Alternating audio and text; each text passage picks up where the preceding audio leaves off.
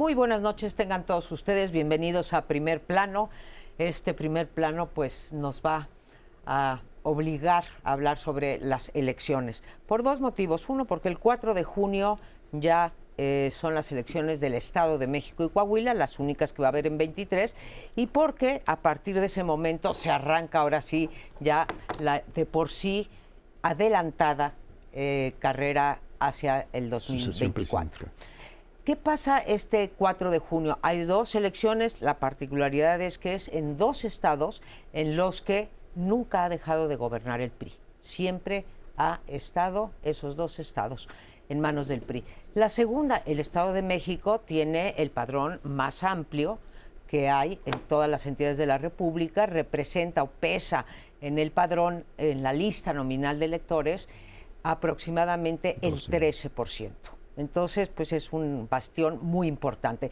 Se juegan muchas cosas, para el PRI puede ser el desfonde del PRI si no gana Alejandra del Moral, eh, se está jugando parte de la alianza, quedan claro, por ejemplo, que eh, Movimiento Ciudadano, al no lanzar candidato a Juan Cepeda, decidió Movimiento Ciudadano no tener candidato, pues no se partió en tres, en ese caso le hubiera convenido a la Alianza Va por México que Juan Cepeda pudiera quitarle algunos votos, según la geografía electoral del Estado de México, y estamos ante una carrera en la que las encuestas, la gran mayoría de las encuestas, dice que Delfina Gómez de Juntos Hacemos Historia lleva pues una ventaja irremontable. Las dos que salen hoy en la mañana están entre 12 y 15 puntos. Parecería que en los días que quedan no podría ser remontable. Hay otras personas eh, dentro de los partidos y equipos de campaña que dicen que no es tal. Hay un interrogante. Yo lo único que quiero poner antes de pasarles eh, la palabra es que sin duda son muy importantes sobre todo lo que pase en el Estado de México, pero es un mito que el que gana el Estado de México gana las elecciones presidenciales, eso está más que demostrado. Bien, yo creo que esto último que dices, pues lo hemos planteado en infinidad de programas durante dos décadas, por lo menos. Eh, el programa tiene para cumplir 23 años. Eh, bueno, ya cumplió 23, en, octubre cumpliríamos 24 años de establecido. Y en muchos programas de las últimas dos décadas hemos sostenido que la lógica electoral política de cada estado no puede ser trasladada y menos mecánicamente a la lógica nacional. Es decir, el que está diciendo el que gana el Estado de México ya tiene en la bolsa la, sucesión presidencial eh, es, es falso. ¿no? Sin embargo, cada día es más importante el peso relativo, proporcional a su fuerza, a su, población, eh, a su fuerza económica como Estado, en las elecciones presidenciales. Y el que mayor fuerza tiene es el Estado de México, sin duda. Eh, mayor participación en el Producto Interno Bruto, mayor participación eh, en, el, padrón electoral, tiene 12 y medio, un poco más de 12 y medio millones de electores. Eh, población que la mayor parte de los estados centroamericanos no tiene para electoral. Es decir, tiene poblaciones más grandes que 12 y medio millones, pero no para electoral, porque ahí están los niños. El Estado de México es verdaderamente una, una referencia que va a ser indudablemente importante para lo que sigue, no, no definitiva, no determinante pero creo que tienes razón en mencionar esto para que no, no hagan cuentas alegres nadie, yo creo. De que ganado esto, ya lo otro está resuelto, ¿no? Y también hay una otra cosa que me gustaría apuntar, que es todas las encuestas van dando, como ya decías, entre el 12 y el 15, y en promedio, hay una encuesta de encuestas que dice 14.5, que es más o menos este, la, ventaja que tiene aparentemente, de acuerdo con las encuestas, Delfina Gómez en el Estado de México. Pero también hay alguna información sobre que está cambiando eh, alguna posibilidad de votos que son, eran normalmente calculados para Morena. Hay, un militante de Morena que se pasó al PRI y que está y dice que ofrece eh, alrededor de 100 mil votos eh, en su región para, para Alejandra del Moral. Entonces, vamos a ver qué pasa. Miren, el registro que tienen ahí en la coalición, por regiones, sí se ve que una gran cantidad de votos que originalmente tenía Delfina se fueron reduciendo y se pasaron a Alejandra. En, muchas regiones decían, Delfina tenía 300 mil, ahora ya tiene 150 y se repartieron. Y así en varias regiones. Esa es la información que ellos tienen, así de sus propias eh, encuestas, en fin, de su información. No sé si sea correcto. Sí creo que se ha cerrado. Sí creo que al principio la distancia era gigantesca. Creo que se ha venido cerrando. También los datos que tienen ahí adentro de la coalición dicen que en realidad la distancia es de 4 o 5 puntos. Si es, yo no sé si sea cierto o no esas encuestas, es decir, si son, si reflejan o no. Si sí reflejan la realidad, lo que vamos a tener es que cualquiera de las dos que gane, ya sea Delfina o Alejandra, va a ser un margen pequeño que puede generar acusaciones, litigios, en fin. Pero sí creo que hay una diferencia, incluso si pierde el PRI. Eh, hay una diferencia si pierde por poquito, ah, que si pierde por un margen muy amplio, en términos de los efectos que eso puede tener en la propia coalición. Porque mucha gente está calculando, y creo que con razón, que una derrota monumental de parte del PRI y el PAN pueden generar diferencias, incluso ruptura. Este, puede ser. En cambio, si el margen es pequeño, ya no digamos si ganan, pero si incluso el margen es pequeño, todavía se podría salvaguardar esa coalición. Así está más o menos el diagnóstico.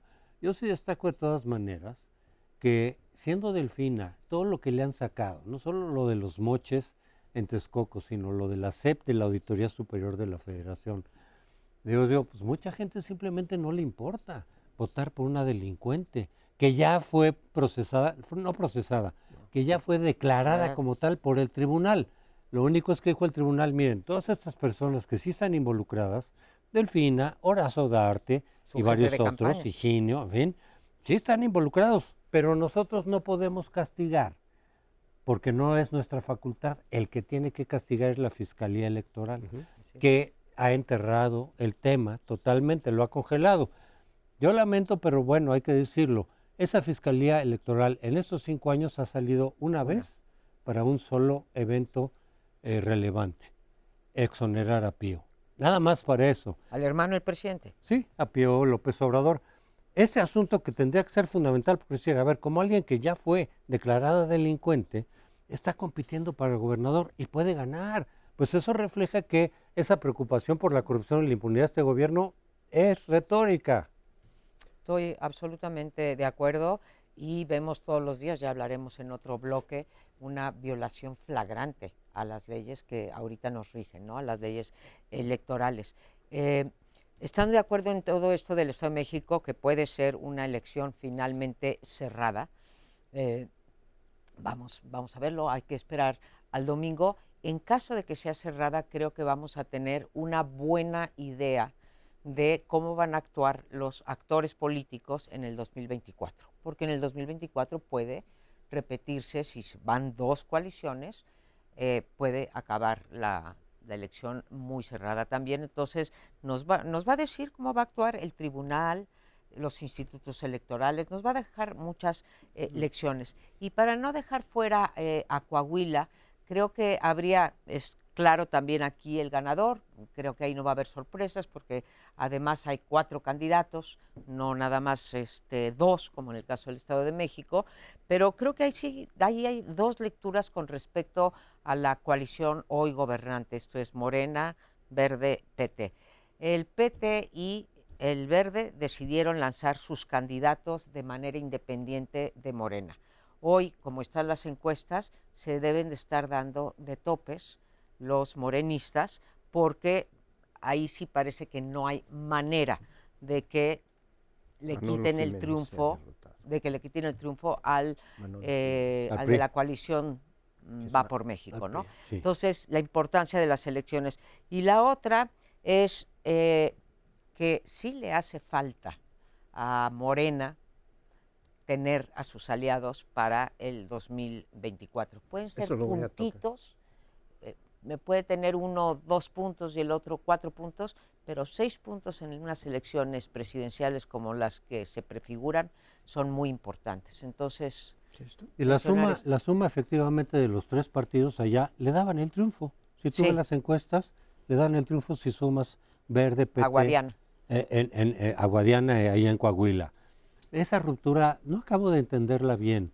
yo la interpreto un poco como que tanto verde al principio como el PT este, sondearon de decir, aquí nos, no nos están tratando muy bien a nivel nacional, este, nos están como marginando, vamos a mandar un mensajito de que no cuenten con nosotros necesariamente en el 24, para que nos tomen más en cuenta, para que haya... Y, y bueno, pues en el Verde efectivamente ya lograron un acuerdo a nivel nacional, donde la presidenta del Verde dice, vamos con Guadiana, pero viene la rebelión del candidato que dice, no, yo, yo no respondo a las decisiones centrales, yo soy de Coahuila, regional. Entonces eso hace que la gente, ahí hay una incógnita, el electorado del verde allá tiene que decidir entre hacerle caso a su presidenta de partido o al candidato con el que a lo mejor se siente más vinculado porque es de Coahuila, es de ellos, lo conocen. Vamos a ver, pero el hecho es que ahí ya hubo, digamos, una fricción importante. Yo quisiera eh, apuntar dos cosas. Una en relación con el Estado de México y varias sobre Coahuila.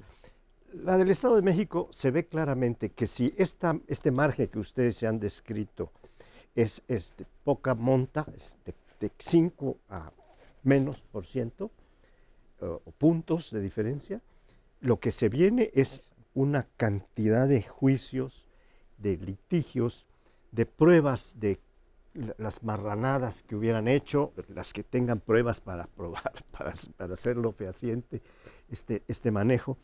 E, y eso pues va a tener una repercusión muy grande en el tribunal, e, en, la fiscalía, para empezar, y luego en el tribunal, que puede atraer... Eh, que seguramente. seguramente atraerá. Entonces, eso es lo que quisiera decir en relación con el Estado de México. El Estado de Coahuila es verdaderamente notorio el sainete que se ha armado dentro de Morena, porque el primero en salir cuando no le otorgan la candidatura es el señor Mejías, que ha sido un subsecretario de, Seguridad, ciudadana. y que era uno de los predilectos subsecretarios de, todo el sexenio, que estuvo alabado por el presidente en varias mañaneras, etc. Bueno, pues se va y dice, bueno, no, bueno, me, me propone el PT acepto la del PT y se va por el PT. Y ahora ha sido acusado de traidor, de haberse ido, de, en fin. Y él dice, yo no soy traidor, yo estoy aquí por la misma razón por la que me inscribí, eh, y es acabar con el reinado de los Moreira, que ha sido de una corrupción absurda, enorme, en lo cual he sostenido desde Morena y ahora sostengo en mi candidatura. Yo creo que esto es algo muy importante de relevar. Este, no es un traidor, Estamos en una época de cambios en donde los chapulines brincan de aquí para allá, sobre todo en procesos de elecciones. Y esto es lo que ocurrió, ciertamente. Porque siendo un candidato que se sentía muy fuerte, pasó a ser un candidato que va a hacer la lucha por quitarle votos a Morena. Eso es lo que va a ocurrir. No le va a quitar el triunfo probablemente él solo. La otra cuestión es la del verde. La del verde es verdaderamente grotesca, mm. porque ha traído una negociación entre Morena y el verde, para incluso mencionar a su, a su jefe real en la actualidad, que es el, el, señor exgobernador de Chiapas, ahora senador Manuel, este, Manuel, Velasco, que, al cual ya presentaron como corcholata dentro de la 4T. En la encuesta que van a hacer en el 4T van a incluir a Manuel Velasco como parte de la negociación para que se cambie, deje de apoyar a Lenin Pérez y pase a apoyar a Guadiana, lo cual es verdaderamente grotesco, pero ahí hay una cuestión que sí va a quitarle votos, porque este crecimiento que puede tener Lenín Pérez, apoyado ya no en, el Partido Verde, sino en un partido local que se llama, eh, no sé, algo de Coahuila, Comunidad Democrática de Coahuila o algo así, y eh, esto puede traer un, un descalabro fuerte en cuanto a la distancia que va a sacar el candidato de la oposición con el candidato de Ahora, Ahí no se prevé ningún conflicto postelectoral. Habrá algunas este, demandas de un lado y de otro, pero no se prevé eh, ninguna otra cosa. Eh, se nos acaba el tiempo, pero vamos sobre lo electoral en nuestro próximo bloque.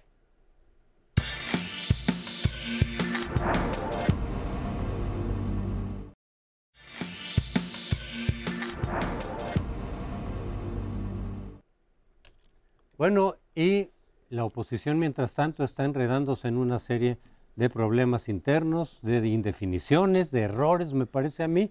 Yo creo que se podría ganar por parte de la oposición la presidencia, sí, sí lo creo todavía, no doy por hecho que ya ganó Morena. El Congreso lo podría ganar la oposición, sí, yo, por lo menos en mayoría absoluta, este, impidiendo la mayoría calificada de Morena. ¿Podría ganar la capital? Sí, también.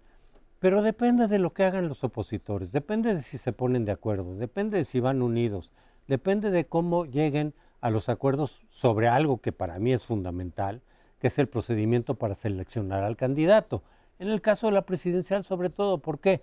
Porque mucha gente que ve PRI PAN, los mismos de siempre, etcétera, este, pues aunque no les guste Morena, tampoco están muy convencidos del PRI y el PAN. Recordemos que mucha de la gente que votó por Morena en 18, por López Obrador, y ya se desencantaron, pero es que tampoco les gusta PRI, este PRI y PAN. Fue un voto de castigo, incluso el que emitieron en 18, muchos de ellos. Entonces muchos dicen, no, bueno, pues sí, pero el PRI y el PAN.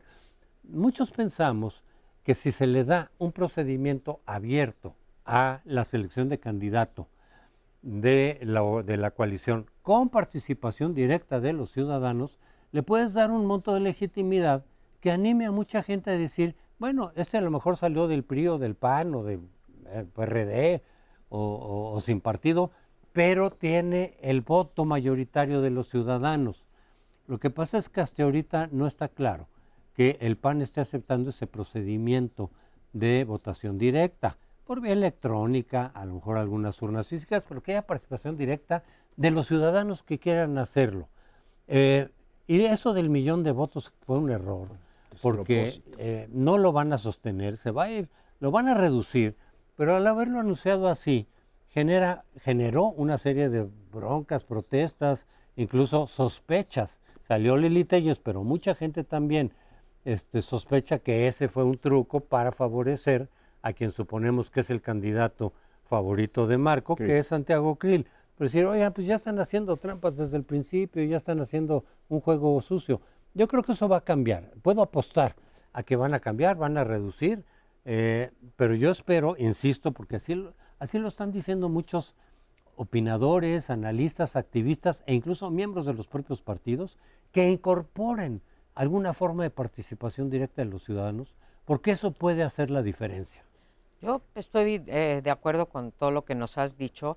Eh, añado al absurdo de un millón de firmas. de firmas, para poder ser candidato o candidata, eh, que también ha puesto contigo que lo van a retirar, también pidieron 40% de reconocimiento a nivel nacional, más 15%, de, intención de, voto. de intención de voto. O sea, esas tres, o sea, creo que si, si lo medimos en, en, Juntos Hacemos Historia, Sheinbaum, Adán Augusto, no lo logran ellos ni siquiera. Entonces me parece un absurdo. El PAN tiene 300 mil este, militantes, registrados ante el INE, están pidiendo un millón de firmas. Me parece que realmente fue una eh, volada. ¿no?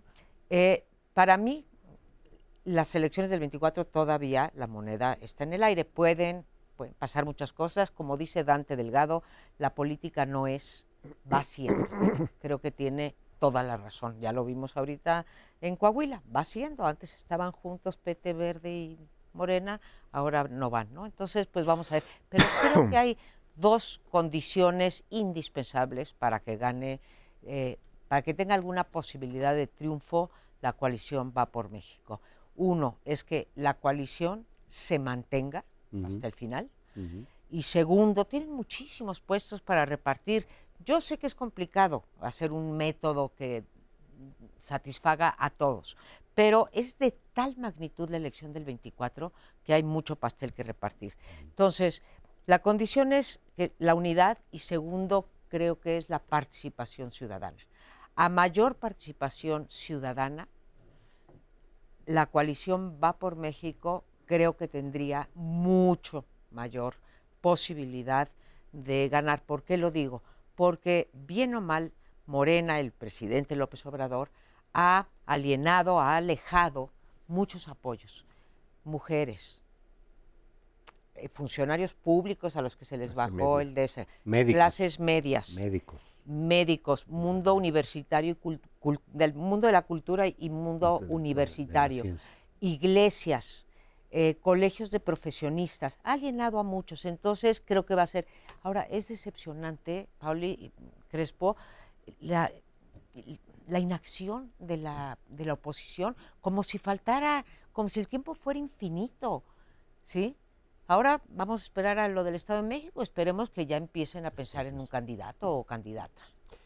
Yo creo que lo que ustedes han planteado, pues representa un gran reto para esta coalición de, de la oposición, para decirlo rápidamente, ¿no? PRI, PAN, PRD, con los partidos locales que se puedan ir sumando, porque cada día vamos a ver que es importante, así como no es, no es eh, conveniente trasladar la lógica de lo local, pero hay que, ahora hay que tener mucho más eh, atención a los partidos locales, que en el caso de Coahuila está mostrando que no necesariamente está vinculado a uno de los tres que forman la oposición, sino que en cada región puede haber una serie de motivaciones especiales que hay que ganarse en el electorado de esos estados.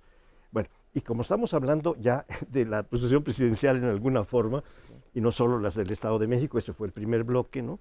Yo quisiera decir que el, gran reto que, que, se plantea es atender a la opinión que tiene que ser captada de alguna manera, todavía no está claro, de la sociedad civil, dicho en términos generales o muy amplios, de la sociedad organizada, de la sociedad organizada, para que ésta intervenga y pueda salir de allí algún candidato o candidata que tenga una gran penetración en un margen muy amplio de la población, con una estrategia suficientemente inteligente como para, no solo para decir, eh, contradecir, insultar o intercambiar calificativos, sino para decir, oiga, este, este régimen ha tenido un gran éxito porque está atendiendo necesidades, así lo sienten los que lo siguen apoyando, muy básicas de la gente, y eh, la oposición dice, no, nada más es esto, viola la Constitución.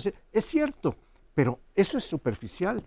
El apoyo de las masas que son atendidas con todas las prestaciones, los programas sociales, etcétera, por ilegales que estos puedan resultar, son, eficaces. son eficacísimos. Entonces están dispuestos a pagar incluso las multas que vengan pues porque no están pudiendo sacar adelante eh, su, eh, sin estas prestaciones, sin estos programas sociales, su triunfo. Yo lo que te puedo decir es que estas organizaciones cívicas que están involucradas en este proceso con los partidos están haciendo todo lo que pueden, están metiéndose a fondo, no, no están marginadas.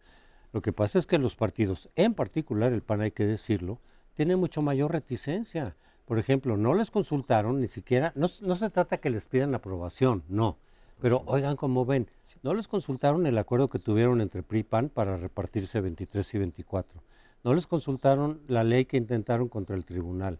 No consultaron esto del millón de firmas. Este, eh, ellos van por su lado. Eh, no necesariamente hacen caso.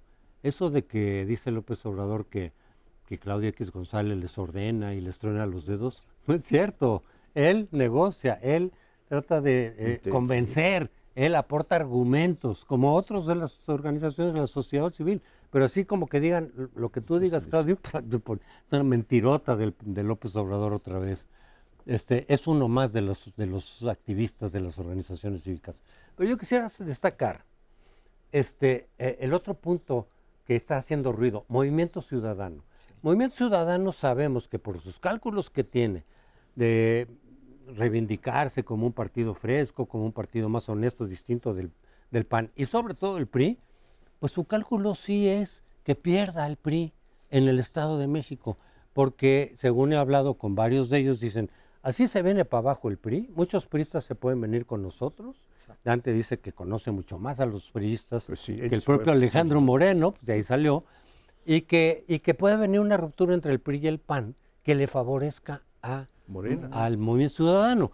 Yo tengo la impresión de que más bien le puede salir el tiro por la culata, porque su electorado natural, que son antiobradoristas, de clase media, lo están, diciendo, lo están viendo como caballo de Troya, es decir, ¿cómo te pones a ayudarle a Morena? A 10 días de la elección. Entonces, ya sabemos que el PRI no es de lo mejor, pero, pero Morena ahorita, hoy por hoy representa un peligro mayor para la democracia que el PRI que viene de caída. Tienes toda la razón, lo de Movimiento Ciudadano. A ver, Juan Cepeda eh, sacó en la organización del Estado, digo, en las elecciones de 2017, sacó 18, casi 17.8, 18% de o sea, por encima de Josefina Vázquez Mota, que llegó en cuarto lugar, y la diferencia entre Del Mazo y Delfina fue de 2.8 o 2.5, ¿no? Entonces, eh, ahí mandó una señalota, eh, Movimiento Ciudadano, o bien está vendiendo más caro su amor. Era el PRD. ¿Perdón? Era el PRD. Era el PRD, sí. De Movimiento Ciudadano estaba con Delfina. Eh, ¿Estaba con Delfín en ese? Sí, en, no, la pasada. Sí, sí, hace seis, años. hace seis años. Pero en el 2017 Juan Zapeda, ah, claro, con el PRD, 18%. Sí. Ahorita ya está en Movimiento Sí, pero ya está en Movimiento Ciudadano, que lo, lo, cooptó, bueno, no, digamos, pasó a las lo filas. Absorbió. lo absorbió. Así es. Este, y hubiera sido crucial para las elecciones del Estado de México.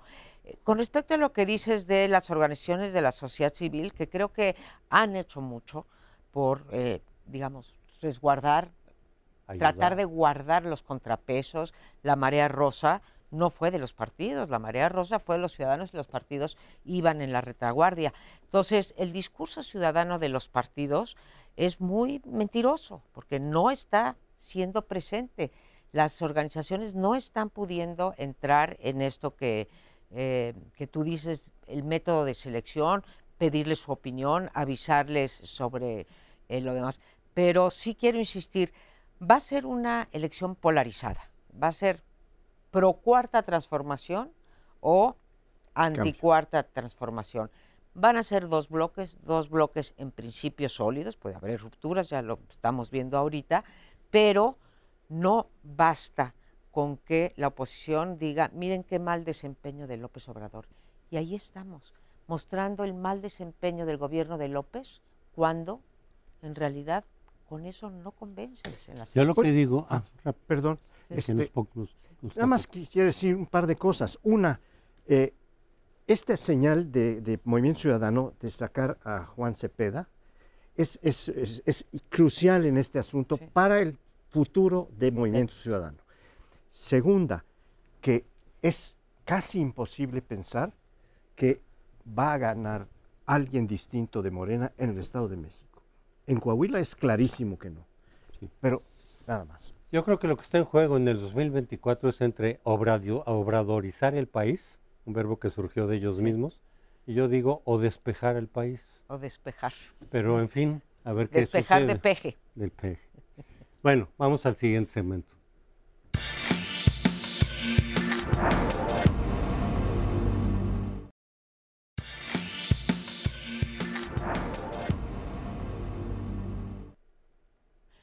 Pero no se crea, ¿eh? en todos lados se cuecen habas.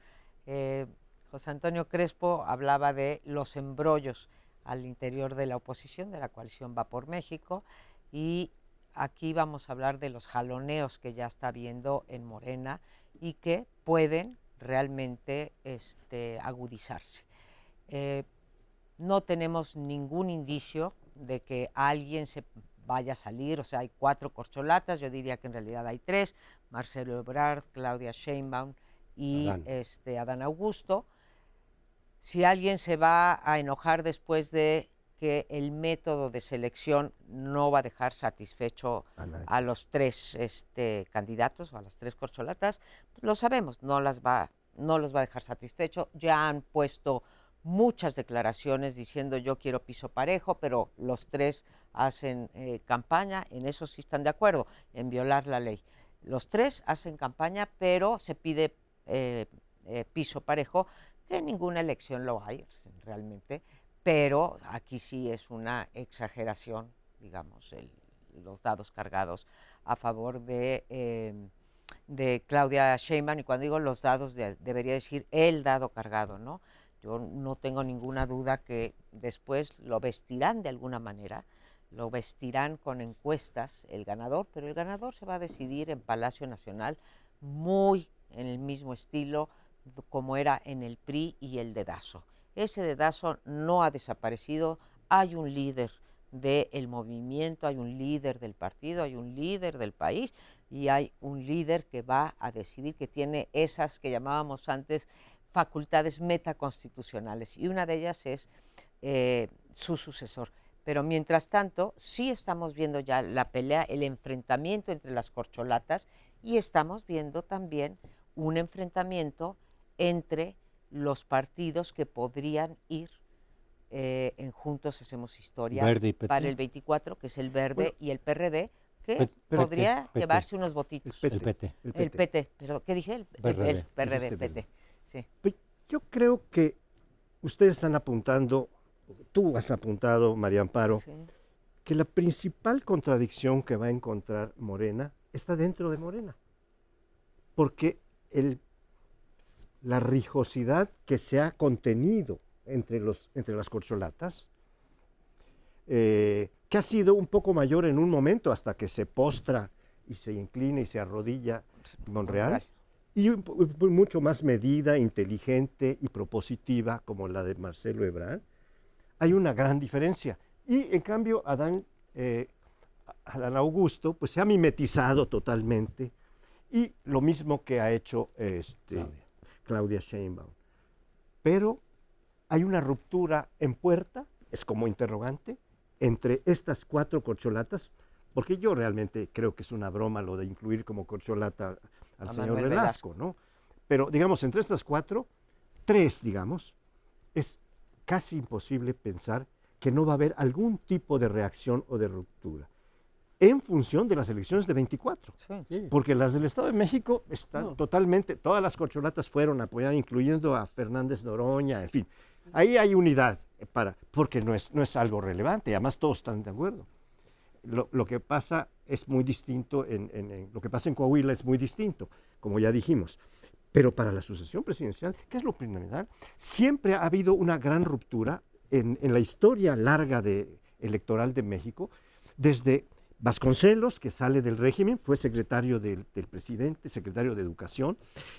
Almazán sale del, del régimen. Enríquez Guzmán sale de allá. Carlos Madrazo estuvo, con, quien yo trabajé muy directamente, estuvo a punto de salir, pero ya estábamos planeando un nuevo partido, en fin.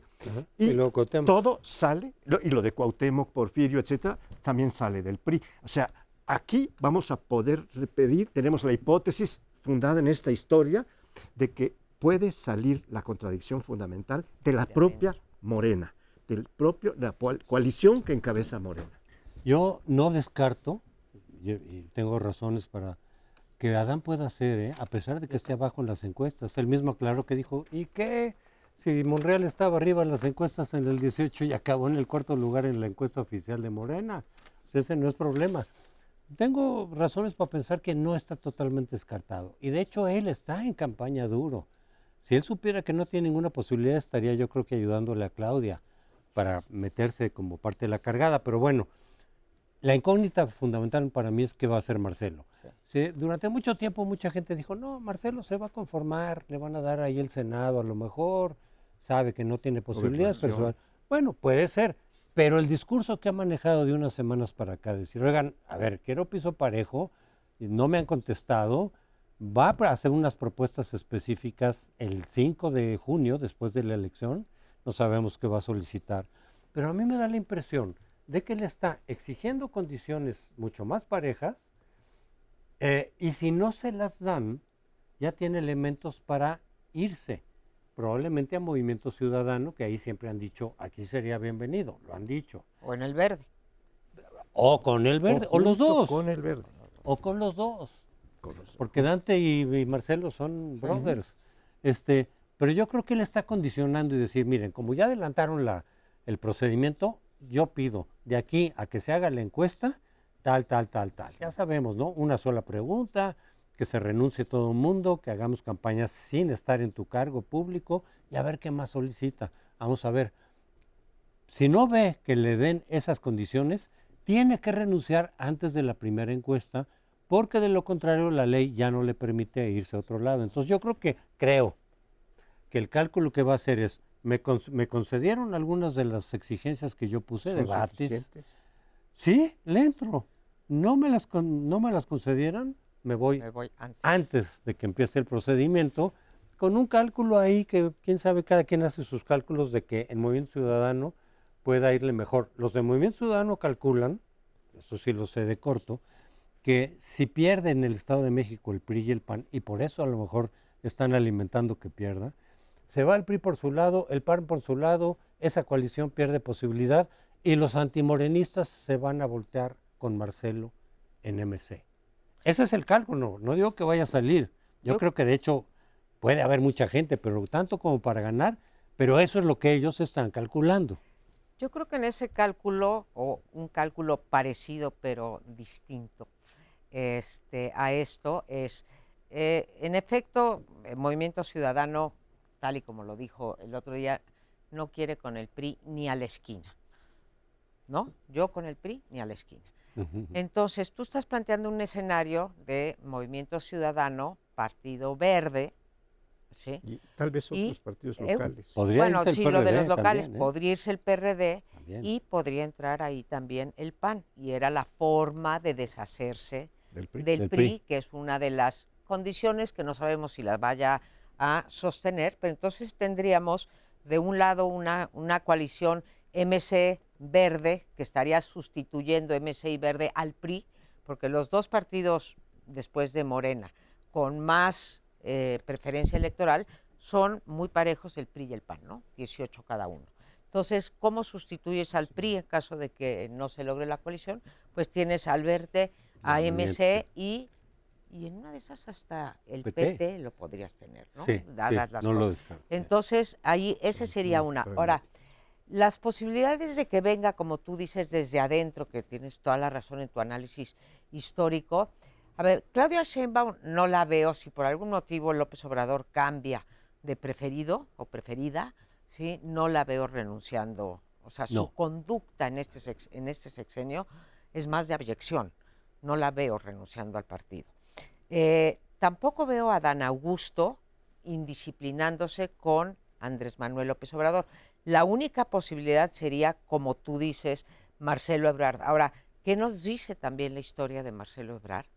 Que, claro, cuando ya estás contra la pared y es tu última posibilidad, puedes cambiar, pero su conducta también ha sido de alinearse, siendo la última, quién sabe. Pero lo que ya no le salió a López Obrador fue su jugada de pizarrón, de que Claudia a la presidencia, Marcelo al Senado, y Adán Augusto a la Cámara de Diputados. Eso, e incluso si quieres meter a Ricardo Monreal al DF, ¿sí? a la Ciudad de México. Esa ya se ve difícil. Bueno, yo creo que esta situación va a poner al país de cabeza en cuanto a la conflictividad que esto puede representar.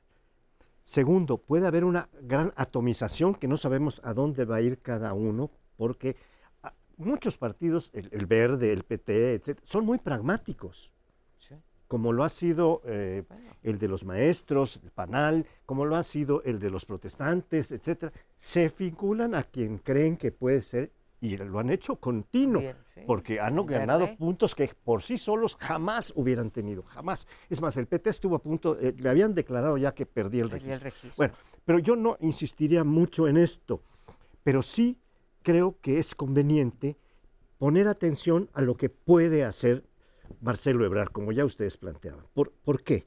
Porque Marcelo Ebrard es un hombre muy competente, con una gran formación y con una gran práctica política que ha mostrado en este sexenio capaz de resolver problemas ingentes que se le plantearon cuando no eran de la Secretaría de Relaciones Exteriores estos problemas.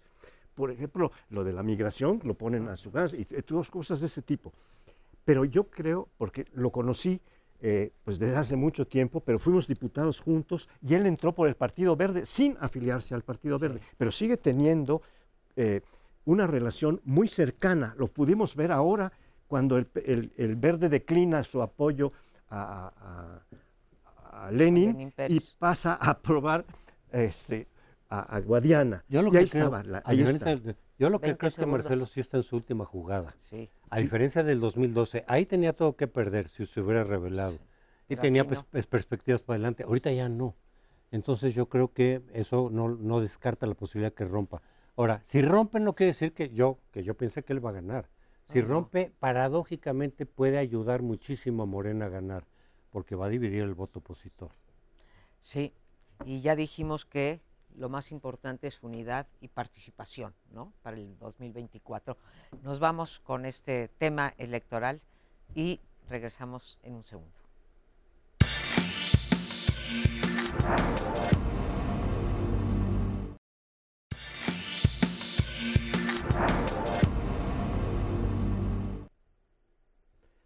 Vamos a tocar un tema ahora, pues, del orden jurídico, jurisdiccional, porque el Tribunal Electoral del Poder Judicial de la Federación ha tomado una decisión y ha hecho una ha, dispuesto que los que atendiendo a la ley, a la ley electoral y a la Constitución, eh, los servidores públicos no deben estar, no pueden estar haciendo campaña.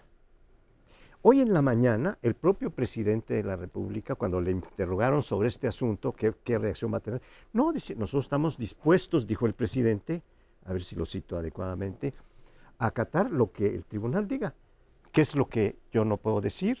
¿O qué es lo que hay que bajar de, lo que he dicho, de donde esté, en los espectaculares, en los videos o lo que sea? Lo bajamos. Él cree que ya hizo o no tiene otra para quedar de acuerdo con la legalidad, el Estado de Derecho, que siempre ha dicho, no somos de chueco, somos de derecho. Bueno, pues ahora está en la posibilidad de decir, bueno, tú no vuelves a decir una sola palabra sobre las elecciones, eh, como has estado diciéndolo constantemente. Eso es lo que le dice el tribunal. Es algo sumamente fuerte en cuanto a la contención que están haciendo de algo que parece incontenible, que es lo que pueda decir o no decir el presidente en sus mañaneras. Y hoy dice, lo acataré. Lo que me diga el tribunal que hay que quitar, lo quito, no vuelvo a intervenir, en fin. Este es el tema que les propongo que platiquemos. Pues no, no estoy muy este, de acuerdo, digo, relatas los hechos tal y como son, ¿no? Eh, también después dijo el presidente que el eh, tribunal estaba dando un golpe de estado técnico, ¿no? O sea, eh, a ver, las sanciones electorales en este país, las que están puestas en la ley, no sirven eh, gran cosa. Tú decías hace rato, pues si tengo que pagar una multa, la pago. Me conviene más pagar una multa por violar la legislación y llevarme la elección que no incurrir en una violación a la ley electoral. Entonces están todos los incentivos alineados para violar la ley. Yo les pregunto, si alguien en su sano juicio puede pensar que no va a volver a referirse a cuestiones electorales el presidente López Obrador en sus mañaneras o en las conferencias o en los eventos a los que va eh, los fines de semana. No solamente dijo que había que votar por la continuidad de la cuarta transformación, dijo una cosa que constituye o que configura otro presunto delito, que es, ¿quieren seguir teniendo la pensión de adultos mayores? Voten por nosotros. ¿Quieren que se las quiten? Voten por la oposición. Eso es una barbaridad. Y es muy fácil decir, ah, ok, una medida cautelar ya y una medida también sancionatoria. Quitas, quien vio la mañanera, ya está, y cualquiera de los chairos, digamos, en las redes, pueden repetir y repetir y repetir lo que dijo López Obrador en el mismo sentido. Así que esas sanciones que puede poner el tribunal, qué bueno que dijo López Obrador, que las va a cumplir, eh, pero este, no tienen ningún efecto. Ya lo vimos en las elecciones del 21. Siguió, o sea, hoy en día todas las corcholatas junto con López Obrador están violando la ley. Se echó para atrás el plan, la primera parte del plan B, el que decía precisamente que es ilegal para cualquier funcionario público hacer eh, propaganda. Ahí tiene razón Marcelo, cuando él pone de condición, hay que renunciar ya. Entonces, órale, y con todo no deberían de poder hacer campaña hasta que empiece el proceso, ¿eh? en noviembre. Esto de los programas sociales, López Obrador presume con razón de que los programas sociales ya tienen estatus constitucional. Ya no lo puede cambiar cualquier partido que llegue al poder, salvo que cambian la constitución, que es muy difícil. Pero por otro lado, cuando se dirige a la gente, miente al decir, si gana el PRI y el PAN, les quitan las pensiones y, los programas sociales. Pues no, porque ya están en la Constitución, por fin. Es una mentira deliberada de las muchas que suele estar diciendo. Sí, cierto. Pero la otra cosa fue con lo del INE. El INE quien avaló que, que, que López Obrador pudiera hacer campaña y que los precandidatos puedan hacer campaña, fue la comisión de quejas, que son tres nada más, e, y a ellos les toca primero decidir eso. De esos tres, dos son ya obradoristas de los nuevos que entraron. Y lo que sí fue recible ahí fue el argumento para echar abajo esa queja, al decir, pues es que todavía no empiezan las campañas, pues precisamente se trata de actos anticipados, de, campaña. Que están prohibidos. Se, se van a esperar a que empiece la campaña para poder, pues ya no son actos anticipados. Entonces se las sacaron de la manga eso. Por fortuna está el tribunal todavía con cierta autonomía para poner orden allí. Eh, de todas formas, aquí otro, vuelvo ya a destacar otro punto. A mí me parece que lo más grave, desde mi punto de vista, aunque ahí está en la ley, es no tanto que digan o no digan o que hagan campaña o no. Hay mucha gente que dice los presidentes de otras partes del mundo pueden hacer campaña por su partido. No, a mí lo que me parece más grave es el uso de recursos públicos, porque eso ya no nada más es una falta administrativa, es un delito electoral con sanción de cárcel. Pero de nueva cuenta, ¿quién aplica esos posibles delitos? pues la Fiscalía Electoral que está totalmente adormilada.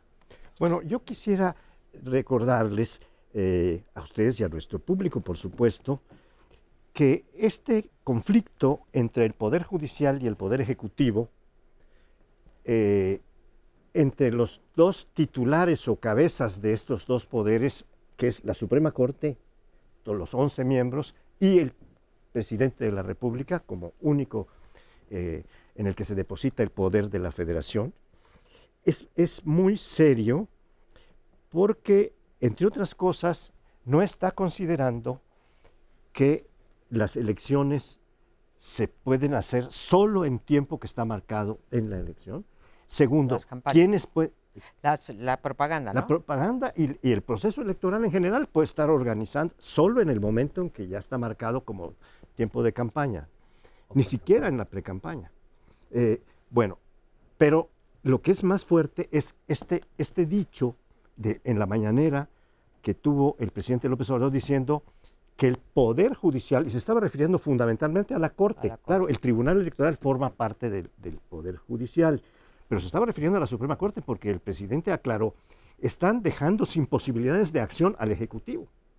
Están invalidando toda acción que va en función de la transformación, de la cuarta transformación, porque yo lo que quiero hacer es em, empujar la cuarta transformación hasta donde pueda. Y el Poder Judicial me lo está impidiendo, con lo cual está cometiendo un golpe de Estado técnico, pero estaba referido fundamentalmente a la Suprema Corte y sus decisiones de invalidar algunas leyes que le permitían entrar a, campaña cuando no deben entrar en campaña de acuerdo con la ley vigente. Qué bueno que lo aclaras porque es cierto, no fue tanto con respecto a lo electoral, aunque estaban ligados, sino fue respecto a la Corte y por la invalidación bueno, ha sufrido varias derrotas en la Corte, no nada más la del Plan B, la de la Guardia Nacional, perdió la de los salarios de los órganos autónomos, ha perdido un montón, la ley, de las que ha ganado fue la ley eléctrica, pero ha tenido varios, varios reveses Lo de en mantener la Corte. la información oculta.